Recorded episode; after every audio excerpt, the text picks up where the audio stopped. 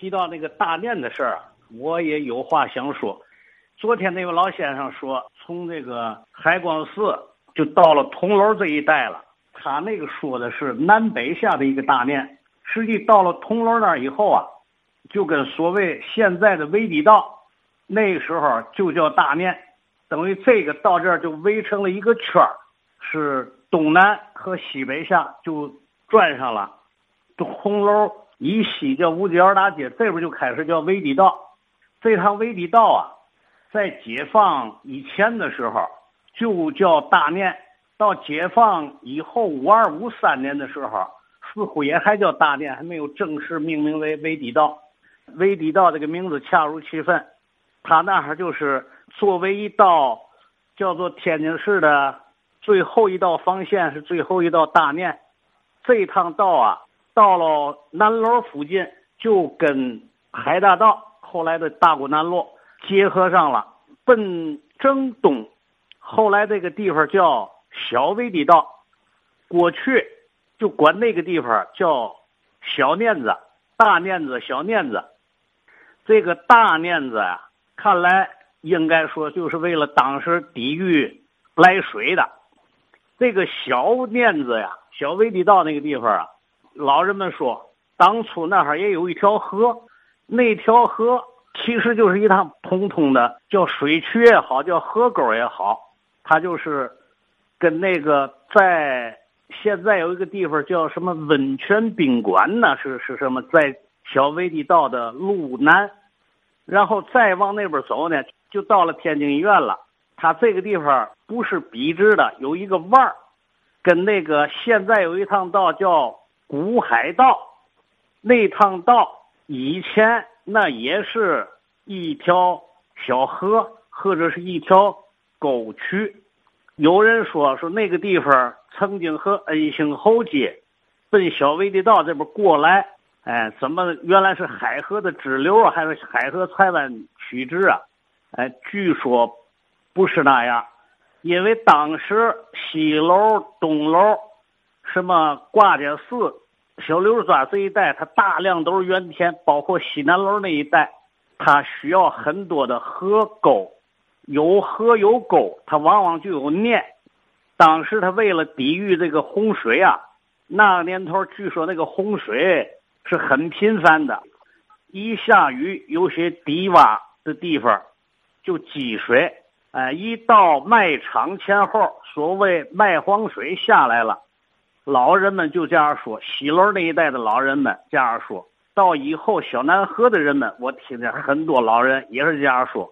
每年到卖黄水下来的时候，就是所谓卖场前后，必定大清河、子牙河那边就从上游下来水了，再下几场雨，水天就连成一片了，只有孤零零的几个村台子，就成为水上的孤岛。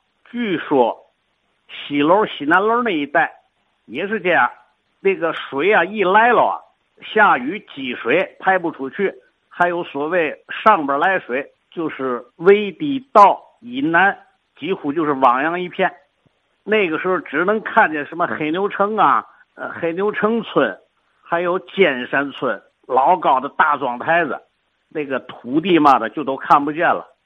哎，所以这个地方有一趟大念。使得大念以里，包括现在的西南楼工人新村，你比如说像呃十三段、十四段，在那边小王庄西楼、东楼这边，就是小范围我说的，没有水灾的这种情况了。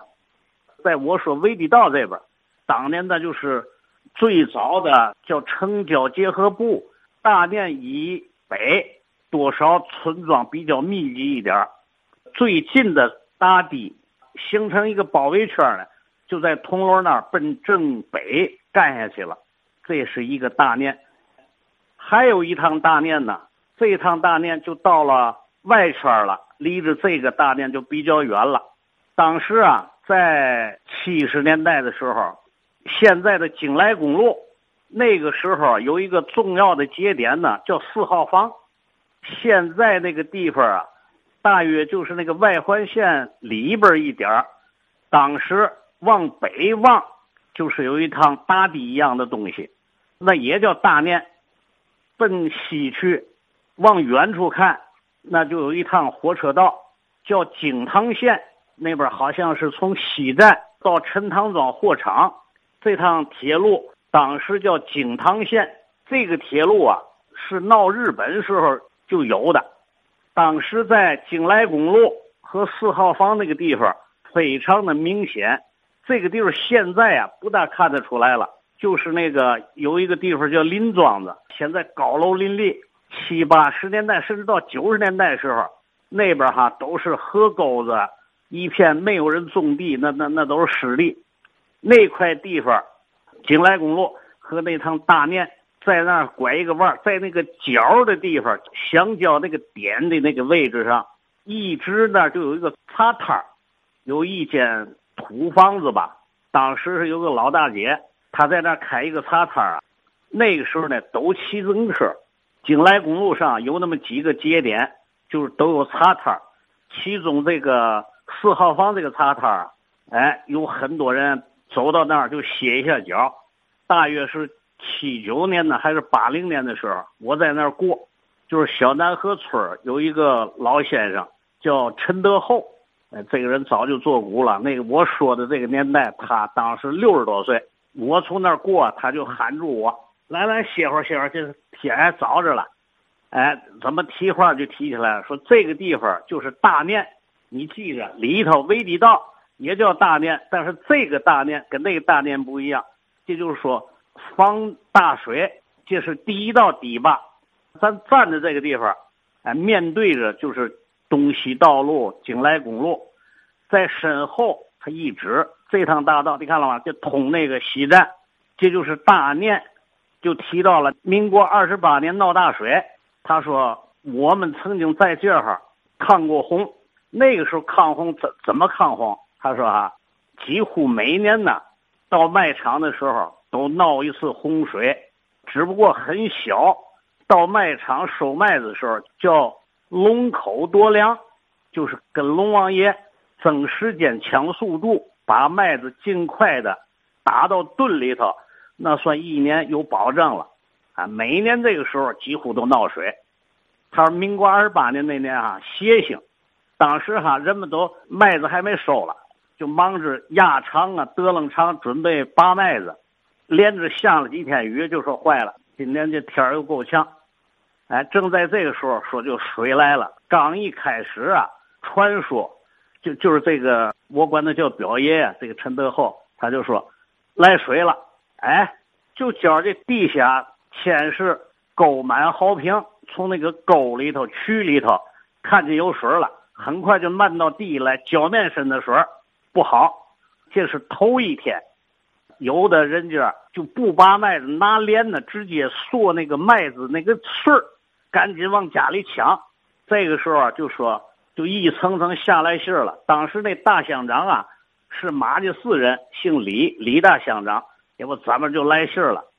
当地的村里头是里长是村长，就敲锣，一家去一个人守大念去。这会征集人的过程当中啊，说那个水横就有腿肚子深了。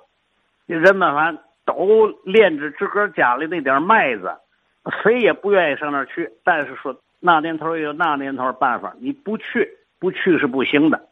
稀里糊涂叫征民夫是叫干嘛？就去了。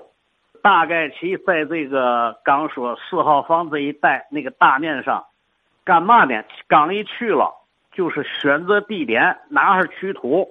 那阵那个大面上水还不多了，反正那个京来公路啊是高的。这个京来公路啊，在小南河那一带。都管那趟京来公路最早呢叫铁道，直到现在老人们还说铁道铁道。那个曾经是梁王庄到陈塘庄一趟铁道，所谓四号房，那头了一定还有一二三号房，后头一直排到梁王庄，有很多号房。我说的四号房这个节点呢，就是那个大念，在那哈就有人指挥大念上河堤上哪个地方低。准备从下头取土，上那打念。据说他们在那哈，呃，签立造设锅，用现在话说叫抗洪，那前就叫守大年，还等着干嘛呢？据说从市里是从哪儿来席来草袋子，但是这个买锅造饭这个事儿啊还没弄完，就说那个水啊就起到那个大念了，跟那个大念就平了，差个一尺半尺的，说那水就汪洋汪的了，就跟我说这个水这东西一大了以后啊，他说你知什么样？整个那个地都噔噔噔那那么动。在那个河堤上，就那大面上站不住人的那种感觉，哇，就就那种感觉。实际那水也没有响声，也没有嘛。当时人们就非常低落心，家里的麦子怎么样了？自己的家怎么样了？水都这样了，是不是家里更遭殃？表爷说，顶到后晌就来信了，说不用了，那个在西营门啊，还是在哪儿啊？已经掘开口子了，这大水已经进了天津了。这帮人们早就人心涣散了，一听说这个就就放了羊了，也没有人管了，有人管也管不住了，就趟着水顺着京来公路就都回家了，守卫自己那个村台子去了。哎，我知道的这么，这也是一趟大面，有沟就有堤，有河就有念。大河有大念，小河有小念。当时的那个社会对这个防洪也是有一套办法的。